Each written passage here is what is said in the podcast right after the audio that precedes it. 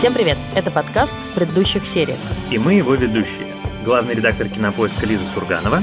И автор канала «Запасаемся попкорном» Иван Филиппов. И сейчас мы возвращаемся к нашему привычному формату. Вы больше нас не увидите в ближайшее время, а только будете слышать. На прошлой неделе мы с Лизой сделали открытую запись э, нашего подкаста, э, которая транслировалась в ВК, и потом мы выложили ее на YouTube. И мне очень понравилось читать комментарии под этим видео. И любимый мой комментарий, который принес мне лично очень много радости, это то, что на самом деле это актеры, которые сыграли нас, а мы с Лизой их только озвучили. Мой любимый комментарий — это тот, что я думал по голосам, что они моложе. Наши юные смешные голоса, в общем. Ладно, а сегодня мы обсудим новый сериал. Наконец-то вернемся вот к этому формату. Сериал, который нам очень понравился, мини-сериал этот называется «Это грех» или по-английски «It's a sin», как песня группы Pet Shop Boys. И этот сериал вышел в январе этого года в Амедиатеке и на Кинопоиск HD по нашей с ними совместной подписке. И я тут должна сразу сказать, что по закону Российской Федерации мы обязаны предупредить, что этот подкаст строго для тех, кому исполнилось 18 лет. А я скажу тогда второе предупреждение, что если вы вдруг еще не смотрели этот сериал, то, наверное, лучше сначала его посмотреть, а потом слушать подкаст, потому что если вы словите спойлеры к этой истории, будет очень обидно и неприятно. Это вот прям тот случай, когда лучше э, этого избежать. Но мы просто скажем для тех, кто не смотрел, что это сериал о пятерых молодых людях, которые приезжают в Лондон из разных концов э, Великобритании, и четверо из них-то парни, и одна девушка, и все парни геи, и они начинают э, познавать себя, познавать свою сексуальность, познавать э, богатую жизнь Лондона 80-х. Но все это происходит на фоне разгорающейся эпидемии СПИДа, и поэтому это такой на самом деле очень драматический сериал, да, э, мы про это поговорим, про его странный жанр, потому что начинается он как абсолютная такая радостная история про молодых людей, которые наконец-то вырвались на свободу, а заканчивается достаточно грустно. Но мы очень рекомендуем его посмотреть. Да, и раз уж мы его рекомендуем посмотреть, более-менее вся пресса, которая есть у этого сериала по обе стороны Атлантики, и в Великобритании, и в Америке, где он только что вышел на HBO Max, абсолютно положительная. И вот я перед э, подкастом читал очередную рецензию в Time, который, на мой взгляд, максимально точно определил, что это первый из всех сериалов, которые вышли в 2021 году, который относится к категории такого обязательного смотрения. Это сериал, который точно будет во всех топах, которые мы будем составлять в декабре и вряд ли что-то будет, по крайней мере, скажем так, в категории драматической сможет эту историю перебороть. Сериал действительно начинается с такого абсолютно отвязного, веселого, классного эпизода, в котором молодые люди приезжают в Лондон, они все из провинции, причем в основном из такой провинции глухой, типа остров Уайт или Уэльс. И это очень разные люди. Один из них, наш протагонист Ричи, такой взрывной юноша, который собирался учиться на юриста, на самом деле не собирался. А теперь он собирается строить свою э, актерскую карьеру в британской столице. И он самый яркий яркий из них, самый такой безумный. Первая серия, она его серия. И в первой серии, пожалуй, один из центральных эпизодов, это, конечно, эпизод, в котором Ричи спит с самым большим количеством партнеров, с которыми, в принципе, возможно только переспать. И ты знаешь, это такой вот момент, когда сериал прям заходит с козырей. Я вроде бы уже привык к тому, что мы смотрим сериал, в которых очень разный, очень разнообразный секс, который показан достаточно откровенно, а потом я включаю первый эпизод сериала «Это грех», и прямо это сколько там, минут пять такого хардкора, который за пределами порнхаба, в общем, и не встретишь-то особенно. Ты тут, видимо, совпадаешь во мнении с э, газетой The Sun английской, которая тоже вышла с такой статьей, что типа вы вообще видели этот сериал? Там, значит, сплошной секс, это очень откровенно, и на них все немедленно накинулись за то, что они, значит, э, определенным негативным образом относятся именно к э, гей-сексу, да, что наоборот, когда выходят сериалы типа «Игры престолов», где куча секса, но между мужчинами и женщинами, то они радостно, в общем, всегда это описывают. А тут вот такая критика пошла. Они ну, да. извинились уже за это все. Да, абсолютно, в общем, резонно накинулись. Но этот эпизод, на самом деле, ключевой для понимания, мне кажется, всей драматургии сериала. Потому что, с одной стороны, это очень классный способ отсеять всех зрителей, которые пришли случайно. Ну, то есть, шел-шел мимо, вдруг случайно на сериал. Если ты не ценитель таких качественных историй, то ты точно переключишься. Вот прям точно. Нету никаких вселенных, в которые ты после этого продолжишь смотреть. А если тебе интересно, если это что-то, что тебе важно, то, конечно, ты останешься до конца, а для понимания конца, особенно для понимания финала, эта история супер важна. И вот это, конечно, очень важный момент, почему я про него так много говорю.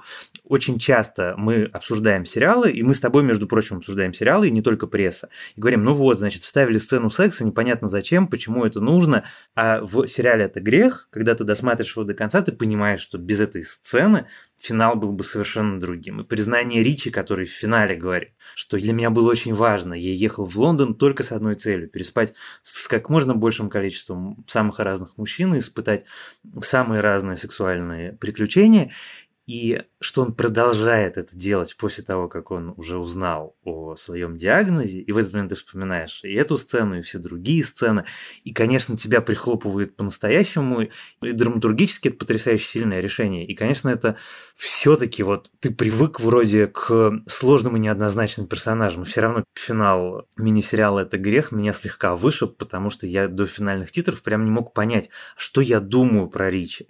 Вот он умер, вот я на него смотрю и понимаю, что этот человек, из-за которого точно так же в чудовищных страданиях, и, вероятно, может быть, даже гораздо менее комфортно, чем он, наверное, умерли еще люди, а может быть и много людей.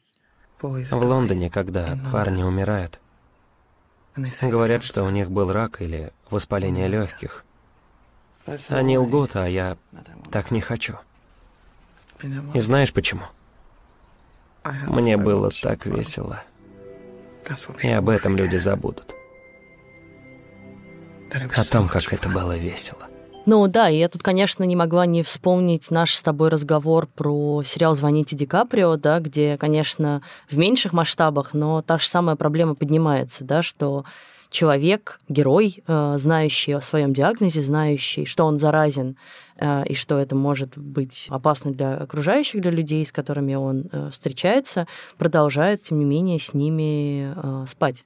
И с одной стороны, понятно, что это как бы критика такая героя, с другой стороны, это про сложность э, людей и про сложность их реакции, наверное, на их диагноз, да, это же про то, что ты хочешь до последнего не верить в это, и про сложность этого диагноза, потому что же самый большой подвох с э, диагнозом ВИЧ в том, что он может очень долго никак на твою жизнь не влиять, да, ты можешь много лет вообще не догадываться, что у тебя что-то есть, и что там в какой-то момент ты заболеешь. И поэтому как бы очень легко, наверное, предположить и думать, что ничего нет, да ладно, это все какие-то сказки, это все заговор. Ну собственно, и Ричи нам показан, да, изначально как такой человек отрицающий это все, смеющийся над э, историями про людей, умирающих от СПИДа, что это вот все фейки, да, нас запугивают просто. И на самом деле единственное, что... Это тоже, конечно, поразительная деталь эпохи, про то, что они говорят, что главное не спать с американцами, и тогда вообще все будет нормально. Такое очень легкомысленное отношение к жизни, да. На самом деле все все понимают, но как бы зачем про это думать, если нам так весело? Знаешь, как все на самом деле. СПИД — это рэкет, просто производители лекарств хотят всех ободрать. Ты серьезно веришь, что существует болезнь, которая убивает только только геев? Она что, может определить, что ты гей и убить именно тебя? А как насчет бисексуалов? Они что, болеют только через раз? Мне кажется, эта сцена, она все-таки не, не совсем даже про легкомысленность. Понятно, конечно, Рич очень легкомысленный, ему хочется тусить, и, разумеется, ему не хочется знать ничего, э, что может помешать ему тусить. Но эта сцена, она про другое, она про такую рационализацию, потому что Рич же не просто отмахивается. У него есть целая система довольно убедительной аргументации, почему это не так. Ну как вы себе представляете, что вдруг появилась болезнь, которой болеют только геи? Но это же абсолютная выдумка. И ты слушаешь э, эту аргументацию, ты смотришь эту сцену, ты понимаешь, насколько абсолютно случайным, никак не связанным и не придуманным образом эта сцена созвучна с тем, как мы живем последний год с людьми, которые примерно то же самое говорят про коронавирус. Это такая очередная история. Вот все пытались обсудить э, сериал там «Противостояние» или какой-нибудь еще сериал, в котором люди болеют болезнями, как он созвучен с э, миром за окном. Они на самом деле в основном притянуты за уши. А вот эта история, она натуральная из 2020 года. Вот просто ничего не поменялось в идеологии людей, которые пытаются придумать, ну, как бы такое убежище себе, сконструировать себе э, систему аргументации, которая позволит не обращать внимание на окружающий мир. Нет, но он же при этом прав в том, что действительно вот этот рассказ про то, что это болезнь э, геев, да, ну, как бы оказывается фейком. Да, конечно, и что ни ВИЧ не спит, не знает и не признает ни расы, ни сексуальных предпочтений, ни пола, ни возраста. А главное, не только с сексом связан. Да, и главное, не только с сексом связан. Ты знаешь, что мне было очень интересно? Я смотрел этот сериал, начал его смотреть до того, как про него начали очень активно писать, потому что мне его посоветовал мой товарищ и коллега, э, который сам, в общем, пожилой британский гей, и он мне рассказывал про него, как про сериал, который его потряс своей аутентичностью. Он говорит, что там в мельчайших абсолютно деталях воссозданы, ну, как бы даже не какой-то там, я не знаю, предметный мир или обстоятельства жизни, а атмосфера. Он говорит, это абсолютно та самая атмосфера, что вот ты живешь, и твоя жизнь это дискотека, потому что ты вырвался. И в Лондоне можно было быть геем. Были гей-бары, никто тебя особенно не преследовал. Ты мог, в общем, более-менее комфортно жить. У тебя могли случаться сложности, связанные там, условно говоря, с тем, как ты вышел на улицу, понятно, с этим что-то было. Но системно государство вроде бы от тебя отстало и, и дало тебе возможность жить спокойно. И вдруг вот посреди этого танцпола начинают рваться бомбы, начинают умирать твои друзья. Он говорит, что люди, которые в Англии дожили, ну, он говорит про свой опыт, дожили до 2020 года, они, конечно, смотрят на этот э, сериал как на, ну, знаешь, как ветераны смотрят на сериалы о войне. Ветеран любой войны смотрит на сериал о любой войне, вспоминая всех, кто не дожил до победы, потому что там же невероятное количество людей умерло. И то, как опять драматургически выстроен это грех, когда в каждой серии ты кого-то теряешь, кого-то теряешь, и вдруг ты, ну, ты как герой этого сериала задаешься вопросом, а если такая безобидная болезнь, то где же все мои друзья? Да, ну на самом деле я прочитала несколько интервью с создателем сериала Расселом Ти Дэвисом. Мы уже рассказывали про него в этом подкасте, когда мы обсуждали сериал «Годы». Тоже совершенно прекрасный сериал, напряженный, драматический. И он говорит, что это сериал автобиографический, ну или полуавтобиографический, да, что он вот в 80-е годы был тоже 18-летним парнем, который только попал в Лондон. Буквально у них была вот такая же квартира под названием «Розовый дворец» с друзьями, где они отрывались, веселились и не думали о том, что вообще происходит вокруг. И что точно так же, да, он постепенно начал понимать, что все больше его друзей исчезают. Просто даже не то, что он как бы знает, что они умерли или оказались в больнице, а они просто исчезают, да, вот как этот э, герой, актер, с которым э, там спит Ричи, и, собственно, которого он подозревает в том, что тот его заразил, да, просто вдруг исчез человек, да, и, и, и Дэвис очень, конечно, говорит поразительную вещь. Он говорит, я до сих пор не знаю, про некоторых своих тогдашних друзей, что с ними случилось. Вот у меня там был друг Эрик, допустим, и я так и не знаю, он погиб, или он жив, или он куда-то просто уехал. И я, наверное, не хочу этого знать, да, я вот предпочитаю вспоминать его тем жизнерадостным парнем, с которым мы тогда весело проводили время. И это, конечно, ты это читаешь и понимаешь, сколько он своего вложил в это. Помимо этого, собственно, Джилл, единственная девушка в этой компании, она списана с его лучшей подруги тех времен, тоже такой активистки, которая всячески боролась за распространение информации о СПИДе и о ВИЧ, и которую тоже звали Джилл. И, в общем, можно в британской прессе почитать прям ее профайл и интервью с ней. Э, такая очень милая тетенька. Вот, то есть он очень много личного в это внес, и он говорит, что это один из самых сложных его проектов, и неудивительно, что Хотя нет, удивительно, да, вот в 2021 году читать, что он далеко не сразу его продал, да, что он ходил там по разным компаниям британским, ходил на BBC, ходил на ITV, ходил на Channel 4, и его все разворачивали. И только там один топ-менеджер Channel 4 добился того, чтобы они этот сериал сделали, и теперь он стал самым успешным мини-сериалом этого канала. И вообще рвет рейтинги в Великобритании и в Америке тоже очень популярен. Я к тому, что вот этот страх перед этой темой, да, сериал про СПИД, сериал про эпидемию СПИДа, сериал про геев, он все равно остается и все равно остается в Великобритании, что тоже поразительно. Ну, мне кажется, это даже не столько про Великобританию, сколько такой, скорее, все еще неизжитый страх очень многих э, медиа-менеджеров, и на самом деле в каком-то смысле обоснованный, что зритель не захочет смотреть сериал на настолько беспросветно депрессивную тему, поскольку СПИД в общественном сознании – это синоним смерти. Это ты приглашаешь людей посмотреть, как сейчас умрут, страшно умрут, в муках умрут. Люди, которых они полюбили в первом эпизоде. Это на самом деле в каком-то смысле, конечно, очень травматичное испытание. И, конечно, когда ты начинаешь этот сериал смотреть, тебе нужно очень четко отдавать себе в этом отчет, что это приглашение к очень, в общем, серьезному разговору. Ты знаешь, что мне еще отдельно понравилось? В этом все-таки гений, надо называть вещи своими именами, Рассела Т. Дэвиса. Он потрясающе придумывает героев. Его герои настолько каждый раз живые, что ты примерно к концу первой серии уже воспринимаешь их как таких, знаешь, ну еще не совсем членов своей семьи, но уже точно близких друзей. И они насколько они разные, насколько полной противоположностью Ричи этот скромный мальчик, который идет работать в ателье, какой потрясающий Роско, какой изумительно необычный и неожиданный их товарищ товарищ, который работает кондуктором в автобусе. И как вся эта компания, она показывает, ну, мне кажется, что несмотря на то, что за окном 21 век, очень многие люди все еще представляют себе геев как вот либо людей таких, знаешь, супер эпатажных, экспрессивных, ярких и с перьями от павлина э, вставленными, либо как э, дрэк вот как Роско, которая провокативно одевается в женскую одежду. А на самом деле это абсолютно обычные люди, которые выглядят абсолютно как угодно, вот натурально как угодно они могут выглядеть, и совершенно никогда ты не скажешь об ориентации человека по его внешнему виду. Мне на самом деле кажется это отдельно важным, и я думаю, что и Расселу Дэвису это было отдельно важным. И, конечно, все-таки самая душераздирающая история, на мой взгляд, у юноши, который идет работать в ателье. Тут такое соревнование трагедий, что сложно сказать, кто в результате в нем, просить меня, выиграл. Но когда ты узнаешь, кто его заразил, и понимаешь, что это человек, который, в общем, в отличие от Ричи, не получил этих ярких впечатлений, не смог прожить жизнь на полную катушку, а тихо, скромно занимался своим, в общем, любимым делом, а его ночами насиловали. И это как-то прямо совсем страшно. Да, там, пожалуй, это самые для меня были тяжелые минуты, вот когда мы вдруг узнаем его историю. Ну, сначала, во-первых, мы видим, как он меняется под, э, под действием болезни, да, он начинает э, ну, так потихонечку терять рассудок, начинает терять память, путается в словах, да, и, и вдруг через это начинает прорываться то, что он э, признается Ричи в любви. Ты мне всегда нравился. Ты не знал? Нет, не догадывался. Но надо отдать тебе должное, Колин, у тебя хороший вкус. Ты расхаживал, обернувшись в полотенце, а я прятался и передергивал. Так, ладно. Простите, он не всегда понимает, что говорит. Перестань, дорогой.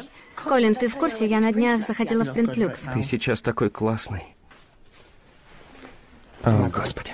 Колин, не надо. Колин, дорогой, тут люди. Нам пора. Колин, остановись. И ты понимаешь, что на самом деле, несмотря на то, что он не очень сейчас уже трезво соображает, конечно, это какое-то искреннее чувство. Конечно, это то, что он в себе все эти годы хранил, нес и боялся как-то об этом сказать, боялся как-то дать понять Ричи. И, безусловно, он влюблен во всех, я думаю, этих ярких окружающих его молодых людей, которые вот свободно могут выражать свои чувства, эмоции, а он так и не сделал своего собственного выбора, да, то есть выбор когда-то сделали за него, и даже если он как бы сам и, и считает себя геем, он не продолжил как бы выбирать людей, которые ему нравятся, да, и вот в этом, наверное, главная трагедия, что он действительно, с одной стороны, нашел себя в любимой работе, которая, правда, закончилась, э, а с другой стороны, все-таки не реализовал какой-то свой потенциал. И это, конечно, очень грустно видеть. Ну, наверное, потому что он очень скромный и застенчивый. Да, и отдельная, конечно, поразительная история, тоже важная для этого сериала мысль, да, что не все геи, которые на самом деле спят с мужчинами, хотят называть себя геями, некоторые открыто прям говорят тебе, что это ты извращенец, а я как бы не, знаю что, зашел просто на кофеек. Вот, и, конечно, вот этот парень, который с ним спит, это, ну, такая прям очень, не знаю, в общем, тяжело было на это смотреть, скажем так. Да, он какой-то удивительно интересный герой, потому что у него вот эта скромность и какая-то покорность. Когда его выгоняют с одной работы, он идет на другую. Вот от него ощущение, что он как-то смирился изначально, где-то примерно там, в первый год после своего рождения, с тем, как будет его жизнь происходить. И вот он так и, и идет, что ничего со мной хорошего, наверное, не случится. Ну и ладно, зато, значит, жив, зато костюмчик хороший пошел. Ну, костюмчик не пошел, ну давайте тогда, значит, в, в магазине, в котором ксероксы делают, буду работать. Меня еще одна тема этого сериала, которая меня зацепила, это история про отношения с родителями, потому что она все-таки ключевая. Пожалуй, это, наверное, вторая или третья ключевая история, поскольку, в принципе, когда мы смотрим или читаем или слышим истории о геях, то история про камин она всегда травматична. Она всегда про что-то, что ты ожидаешь, как отреагируют твои папа и мама, и ты совершенно не понимаешь. А история, которую рассказывает сын, это получается история про самый травматичный вариант камин который вообще в принципе только возможен. Что твои родители узнают о твоей ориентации в тот момент, когда тебе поставили смертельный диагноз, стыдный на тот момент, неизлечимые болезни, которая бросит тень в обществе, в котором ты живешь, не только на э, тебя, но и на всю твою семью. И как по-разному реагируют родители. И э, как по-разному они показаны, вот как у этого мальчика, который кондуктор Грегори Финча, которого семья сжигает все его вещи и сидит плачущий его отец. И мама этого мальчика, которого мы с тобой только что обсуждали. Колина. Да, Колина. И э, папа Роско, который в финале просит у него прощения. И, конечно, мама главного героя. Конечно, вот финал с разговором мамы главного героя с Джилл, когда говорит, это ты виновата. Ему было стыдно. И его стыд не проходил. Он жил с этим стыдом, продолжая спать с другими, заражая и затем бросая их. Вот что делает с человеком стыд, Валери. Он заставляет тебя считать, что ты этого заслуживаешь. И в больницах полно мужчин, которые считают, что заслужили это. Это же невероятно. Этот идеальный вирус появился, чтобы доказать вашу правоту. Я думаю, что во многом это одна из причин, по которой Рассел Т. Дэвис сумел убедить вот этого медиа-менеджера Channel 4, что э, этот сериал нужно сделать, поскольку, несмотря на то, что прошло больше, чем 30 лет, вот эта часть, она никуда не делась. Она все еще часть нашего повседневного мира. Мы заставим тебя врать себе и окружающим, мы запретим тебе быть собой, только чтобы нам было комфортно.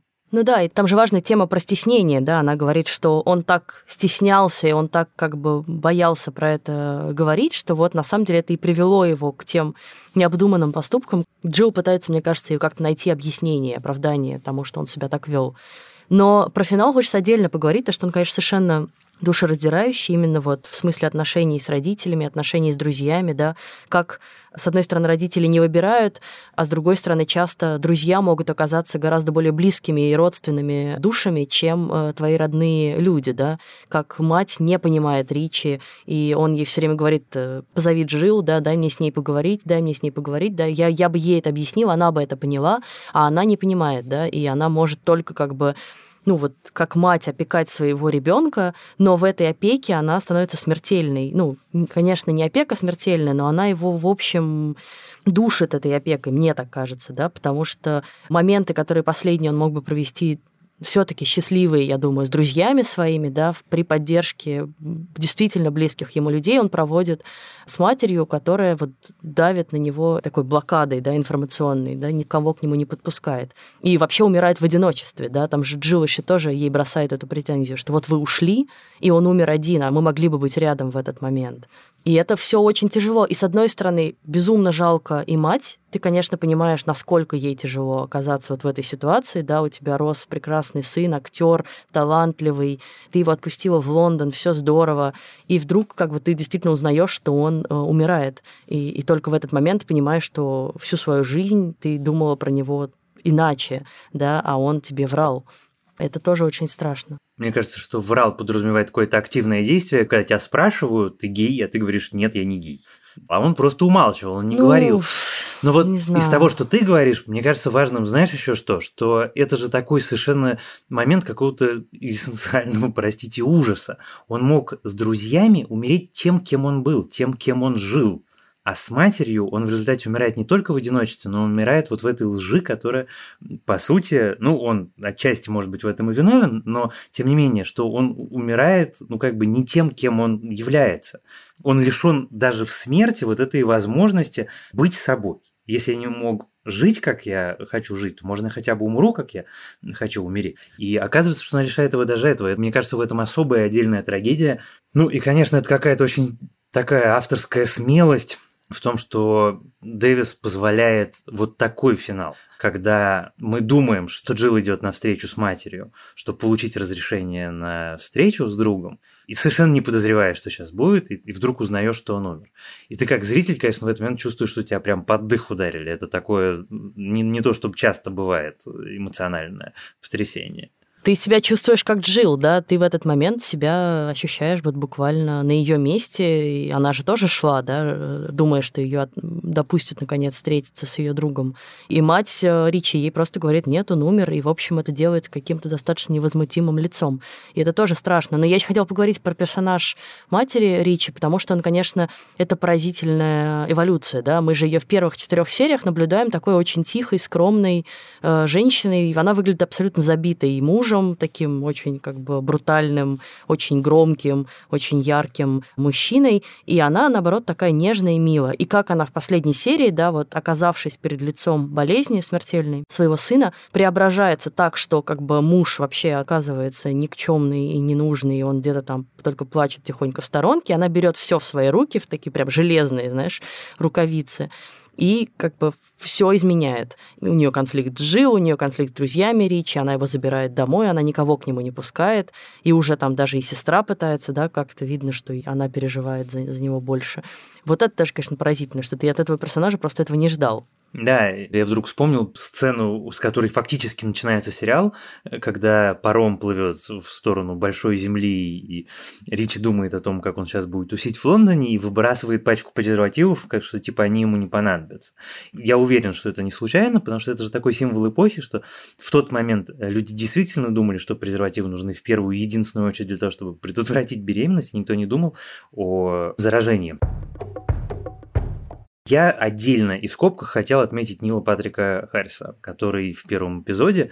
Я знаю, что есть люди, которые прям большие его поклонники. Я не какой-то большой его поклонник, я считаю его выдающимся комедийным актером, но я никогда не знал, что он умеет так играть. Это что-то абсолютно запредельное. Я, честно признаюсь, очень надеюсь, что он получит глобус за какую-нибудь лучшую роль второго плана, потому что это точно лучшая роль второго плана. И для меня лично открытие, но так же, как вот Саша Барон Коэн, который дважды оказался номинирован в этом году в актерских номинациях.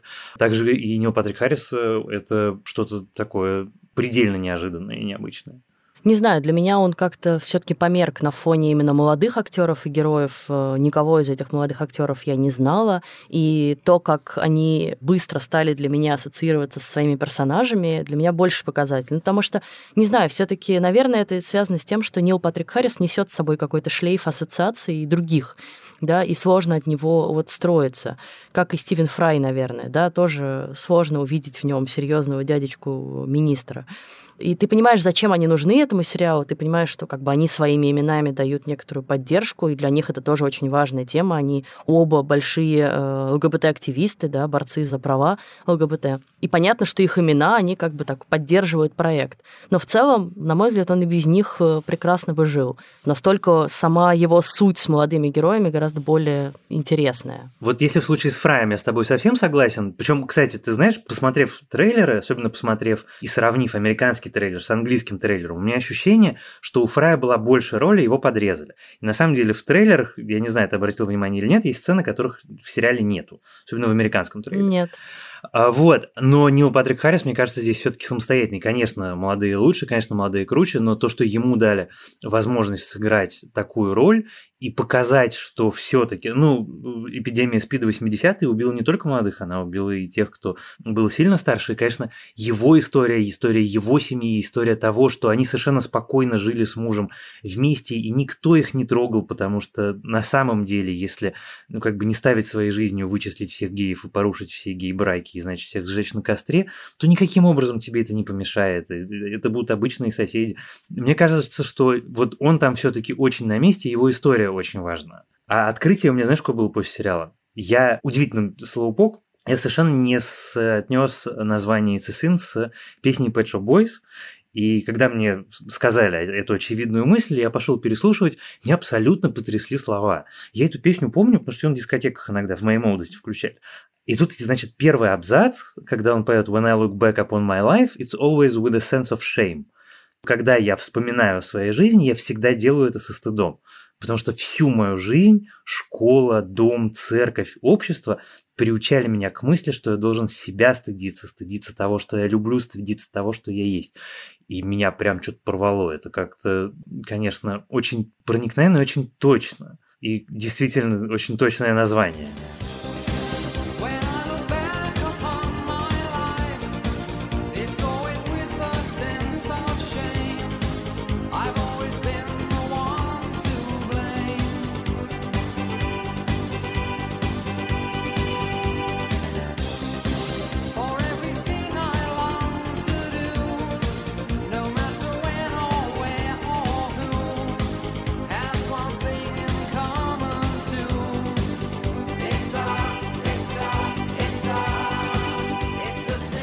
И это, конечно, очень важная тема для сериала.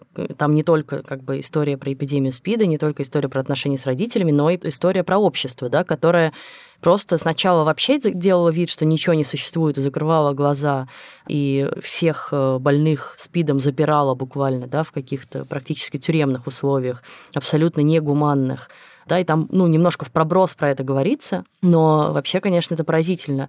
И да, вот я сейчас читаю и Дэвис, что говорит в интервью, и отзывы в прессе, что многие зрители сериала были шокированы, да, тем, что они увидели, они не знали этой истории или там забыли про эту историю, потому что сейчас мы воспринимаем Великобританию как уже современную страну, которая совершенно нормально относится к ЛГБТ. Там проходят гей-прайды, там куча людей, открытых геев. И, конечно, вообразить себе, что там 40 лет назад вот такое происходило, да, и это был действительно и вот такой стыд, и когда родители сжигают вещи своих детей и, в общем, стирают всяческую память о них, и когда людей, которым нужна медицинская помощь, запирают вот как каких-то чумных, да, в средние века или каких-то прокаженных, и представить, что это происходило совсем недавно, очень сложно. И, в общем, понятен шок аудитории.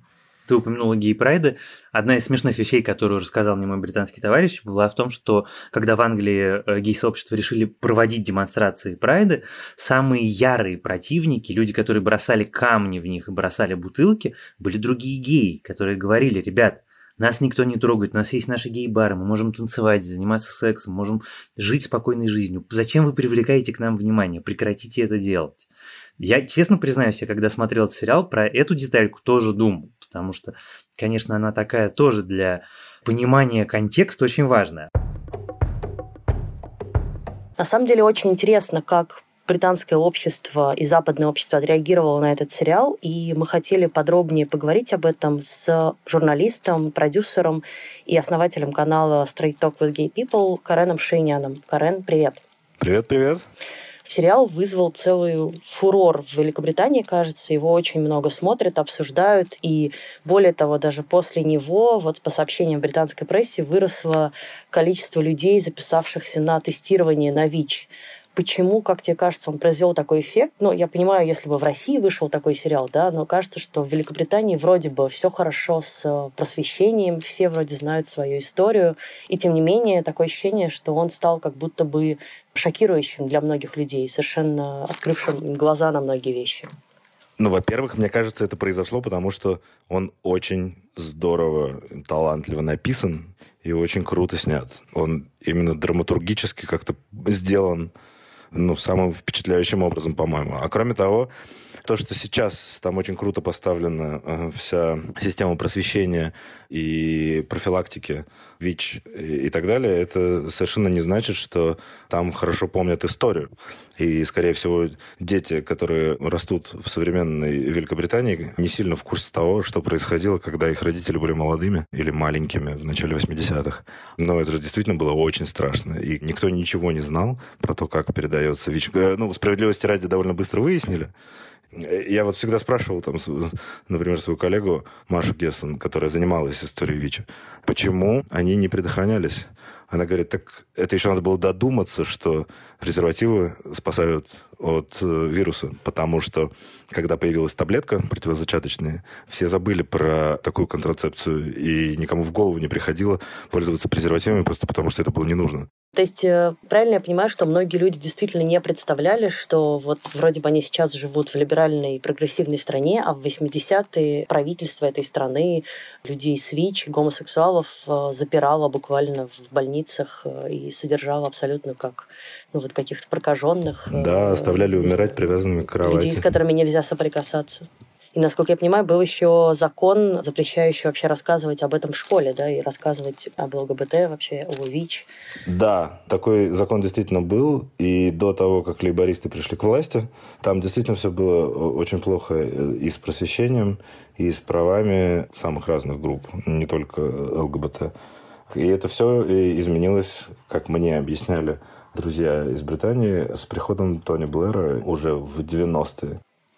Интересно, я читала в интервью Рассела Ти Дэвиса, что при этом даже в самом ЛГБТ-комьюнити не было, и, может быть, даже до сих пор нет однозначного отношения к идее этого сериала, потому что многие гомосексуалы сказали, ну вот, значит, опять э, про СПИД сколько можно, уже столько всего про это вышло. Ну, типа, что нельзя представлять только через эту призму вот нас, да. Встречался ли ты с подобными аргументами, и что ты считаешь, почему они возникают, и почему до сих пор такой спор вот про то, надо ли про эту тему еще чего-то снимать или нет. Слушай, мне кажется, это какие-то проблемы первого мира, которые, к сожалению, моему огромному, нас вообще не касаются. Потому что у нас, как ты понимаешь, не снято и не отрефлексировано ничего. А что касается этих разговоров, мне кажется, что сериалов, э, фильмов, книг и музыкальных произведений всего, что создает культура, с помощью чего она переваривает исторические травмы, не бывает много. Их ровно столько создается, сколько нужно для того, чтобы переварить эту травму. И, насколько я знаю, э, Рассел Т. Дэвис э, говорит, что это работа всей его жизни. А вот про проблемы первого мира. Как тебе кажется, можно ли было бы снять похожую историю про нас? И о чем она могла бы быть? О, да какие-то отдельные вещи в России, наверное, сейчас начинают на эту тему сниматься. Но, конечно, я просто не знаю, кто бы делал что-то сопоставимое по масштабу, глубине э, раскрытия этой темы. Россия сильно отличается, если в Америке эта эпидемия началась сразу с, во-первых, ЛГБТ людей, во-вторых, с секс-работниками и работницами, с э, наркопотребителями, то в России это более смазанная такая вещь. И из-за безграмотности, из-за бедности медицинских организаций ВИЧ довольно быстро начал распространяться в совершенно гетеронормативной среде, среди детей, среди стариков, которых кололи одними шприцами в поликлиниках и так далее. То есть у нас как бы была своя драма. Это не была исключительно гей-чума. Ну и кроме того, я так понимаю, что в России, в отличие от западных стран, эта волна э, по-прежнему растет. В России мне рассказывают, что люди настолько ничего не знают, что по-прежнему есть смертность от ВИЧ, потому что кто-то не знает или не хочет лечиться, кто-то боится обращаться в медицинские учреждения, потому что страшная стигма, им кажется, что как только он переступит порог инфекционной больницы, весь мир об этом узнает, и жизнь на этом закончится. И люди до сих пор умирают ровно как в сериале «It's a Sin». Вот прям про это мы говорили с одним из моих героев, ну, типа пару месяцев назад, что за последние полгода два человека из его окружения, молодые, около 30 лет чуваки, умерли от СПИДа, потому что ну, до последнего боялись обращаться за помощью. Ну, про это мы, собственно, и видели большой еще фильм Юрия Дудя, да, вот, и кажется, что, ну, вот такими шагами и этим фильмом, и сериалом, и твоими э, интервью все-таки оно движется куда-то в э, правильном направлении, я надеюсь. Да, я не надеюсь, честно говоря. Для меня все эти интервью и фильмы и все, что мы как бы все делаем, все эти усилия, это сложение бесконечно малых, потому что на самом деле мы отдельные люди, отдельно взятые там, журналисты живут в 21 веке и смотрят замечательные сериалы и знают статистику, а при этом все приблизительно правительство пребывает там, в начале 80-х. Считает, что это не проблема, или это проблема, о которой нельзя говорить, и это все перемешивается с этой ересью про ЛГБТ-пропаганду. Ну, в общем, короче, у меня небольшой оптимизм на эту тему. Мне кажется, что пока не будет радикальных изменений в государственной политики на этот счет. Мы можем обсниматься этих э, интервью и документальных э, сюжетов на YouTube. ну, это не поможет остановить эпидемию.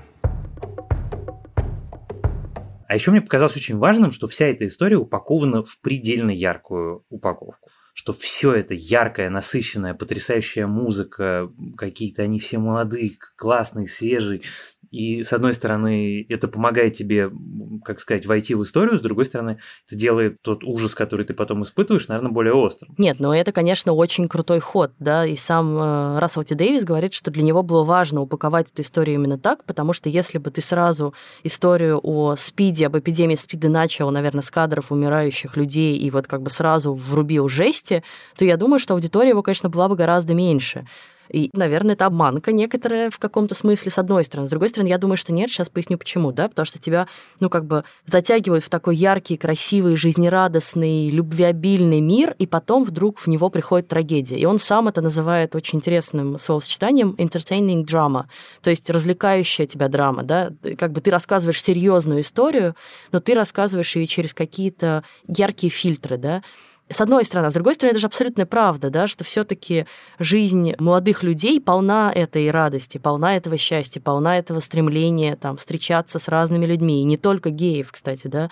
Все то же самое можно было бы рассказать про гетеросексуальных людей. Вот, да, молодой человек вырывается в Лондон и начинает спать со всеми подряд. Или девушка вырывается э, в столицу, да, и тоже как бы пускается в такие веселые приключения. Ну, и это, конечно, бы воспринималось гораздо более нормально. И, в общем, мне кажется, он хочет как бы это показать, что наша жизнь, наши там 20 лет, они были полны и радости, и счастья, и вот этого всего, и, да, трагедии и смертей, но в них было и то, и то. И, конечно, то, как мастерски он это делает, говорит о каком-то выдающемся уровне владения профессией, и не зря он один из главных современных авторов телевизионных. Последняя, наверное, вещь, которую я хотел обсудить, это то, что поскольку сериал уже вышел какое-то время назад, я уже прочитал какое-то количество комментариев разнообразных э, русских пользователей о том, почему вы опять снимаете, почему вы опять про геев, почему про СПИД. Это совершенно неактуальные для России темы.